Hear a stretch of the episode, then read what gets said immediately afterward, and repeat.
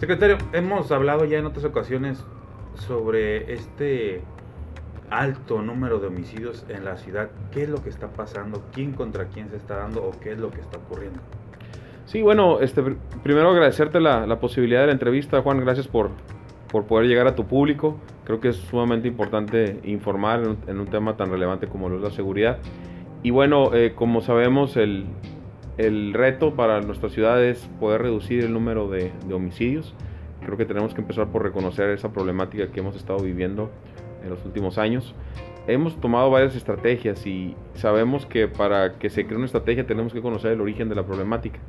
Y bueno, como, como es bien conocido, la problemática está derivada de, del tema de las adicciones. Ese es el, tema fundamental. Eh, las adicciones provocan que exista un negocio de narcomenudeo. Si no tuviéramos un problema de adicciones, pues a quién le vendes la droga, ¿no? Y esto desafortunadamente, este, al ser un negocio ilícito y que tenemos un problema tan grave de adicciones que representa este negocio eh, un, gran ingreso para los delincuentes. Eh, no, no al mismo nivel que quizá el trasiego de drogas a Estados Unidos, porque ese es el negocio más importante, pero también ya la venta de droga, el menudeo en la ciudad eh, representa una parte importante. Entonces esto provoca que se creen grupos de narcomenudistas que se dedican a proveer esta droga a las personas que tienen este problema de adicción en las diferentes comunidades y van peleando los espacios, así como de repente puede haber competencia en el mercado legal de otra cosa, pues en el mercado ilegal hay competencia, pero desafortunadamente para eliminar la competencia, pues lo que ellos buscan es crear terror. Quizá pueden empezar con una cuestión de amenazas o tratarlos de afiliar a su grupo delictivo, pero si eso no resulta, pues lo que sigue es la violencia al, al, extremo más grave, que es privar de la vida a alguien. Entonces, esta problemática la hemos venido viviendo desafortunadamente en la ciudad y nosotros como policía al entender lo que sucede, pues hemos tomado las medidas que nos corresponden. ¿Y, y qué es lo que hacemos? Nuestro actuar es en la vía pública.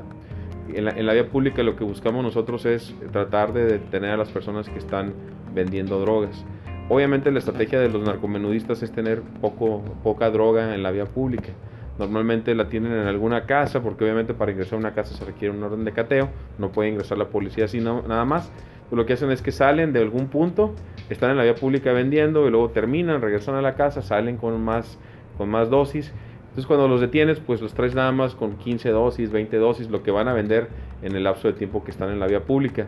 Esto es narcomenudeo. Este delito no amerita prisión preventiva oficiosa no se considera, ya, ya no existe la clasificación de delitos graves o no graves, pero quizás se entiende mejor. Antes, este, este hubiera sido, este, este ahora no es un delito grave, es decir, no amerita que cuando, cuando detienes a una persona que se está dedicando al narcomenudo, que se quede en prisión preventiva a enfrentar el proceso, sino que en dos días a más tardar esta persona saldrá en libertad.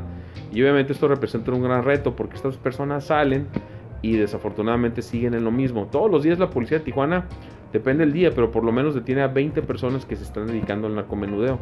El porcentaje mayor de detenidos de parte de la Policía Municipal es por narcomenudeo, porque en nuestra estrategia y en el compromiso que firmamos en la Cruzada Estatal por la Seguridad está elevar el número de detenciones por narcomenudeo. Es el único delito que conviene que se eleve. ¿Por qué? Porque los otros delitos se dan solos, es decir, si una persona sufre su robo de, robo de su casa, de un vehículo, pues eso es un delito que, que se denuncia por parte del ciudadano pero el narcomenudeo nadie lo denuncia.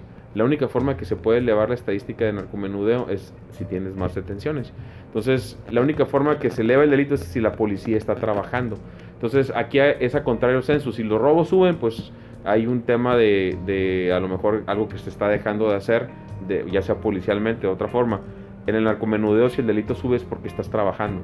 Entonces la estrategia para disminuir los homicidios ha sido elevar el número de detenciones de narcomenudeo para que estas personas se queden en prisión eventualmente, quizá no la primera vez, pero si los detenemos dos o tres veces, que de repente el juzgador diga, bueno, pues esta persona, si lo argumenta bien el fiscal, pues que esta persona ya merita quedarse en prisión preventiva justificada. Y la otra es el tema de las armas, ¿no? Como bien sabes, hemos decomisado eh, casi 2.500 armas de fuego en esta administración creció significativamente el número de detenidos por portación ilegal de arma de fuego.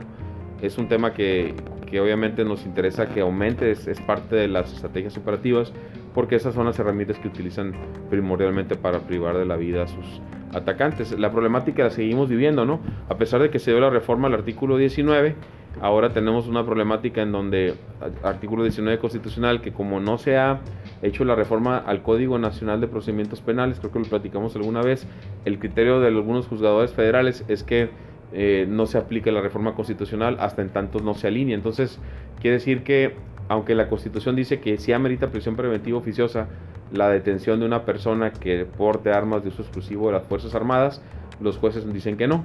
Entonces ahorita tenemos dos jueces, hubo algunos cambios aquí en, el Partido Judicial Federal eh, con base aquí en Tijuana, y ya llegaron dos jueces que tienen el criterio de dejarlos en libertad. Entonces a pesar de que se da la reforma, para que este delito merite prisión preventiva oficiosa, desafortunadamente sigue la problemática de que los detienes y salen en libertad. Entonces, ese es un tema que, que, estaremos impulsando para que el Congreso Federal, eso se solucione de la siguiente manera, que el Congreso Federal haga la reforma al Código Nacional de Procedimientos Penales para que coincida lo que dice el Código con la Constitución. Entonces, ahora sí los jueces estarán obligados a que estas personas se queden en prisión. ¿Quiénes están matando? ¿Quiénes son los muertos? Digo, yo sé que, que el, que a la población le cansa esto, ¿no? Pero la realidad es que los, las personas que mueren eh, por homicidio doloso en esta ciudad son personas que mayormente son jóvenes, no, no son menores.